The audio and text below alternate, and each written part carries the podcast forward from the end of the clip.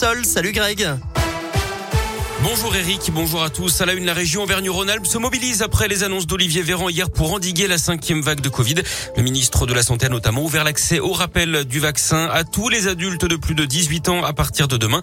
Ça concerne ceux qui ont reçu le vaccin il y a au moins 5 mois. Chez nous en Auvergne-Rhône-Alpes, 114 centres de vaccination sont ouverts et vont augmenter progressivement leur capacité d'accueil. Dans la région, le taux de vaccination avoisine les 90% chez les 12 ans et plus d'après l'Agence régionale de santé. Près de 685 000 personnes ne sont pas du tout vaccinés.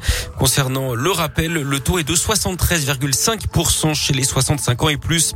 Du foot avec la Ligue Europa, la victoire de Lyon, déjà qualifié 3 buts 1 à Brondby hier soir au Danemark. Ça passe également pour Monaco, vainqueur de la Real Sociedad de buts 1.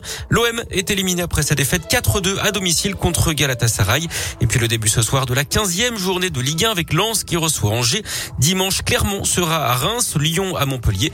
Mais avant ça, à 13h, la Saint-Etienne recevra le PSG avec, on le rappelle, la fermeture des deux copes à Geoffroy Guichard et l'interdiction de déplacement des supporters parisiens.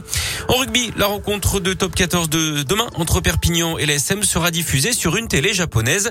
Les Clermontois seront les tout premiers à avoir cet honneur. L'ASM qui compte d'ailleurs un japonais dans son effectif, Kotaro Matsushima. La météo et les premiers flocons sur les reliefs ce matin. Soyez prudents et n'oubliez pas les équipements spéciaux. Il fait entre moins 1 et 3 degrés. De la grisaille, des averses et toujours quelques flocons cet après-midi avec 5 degrés pour les maxis.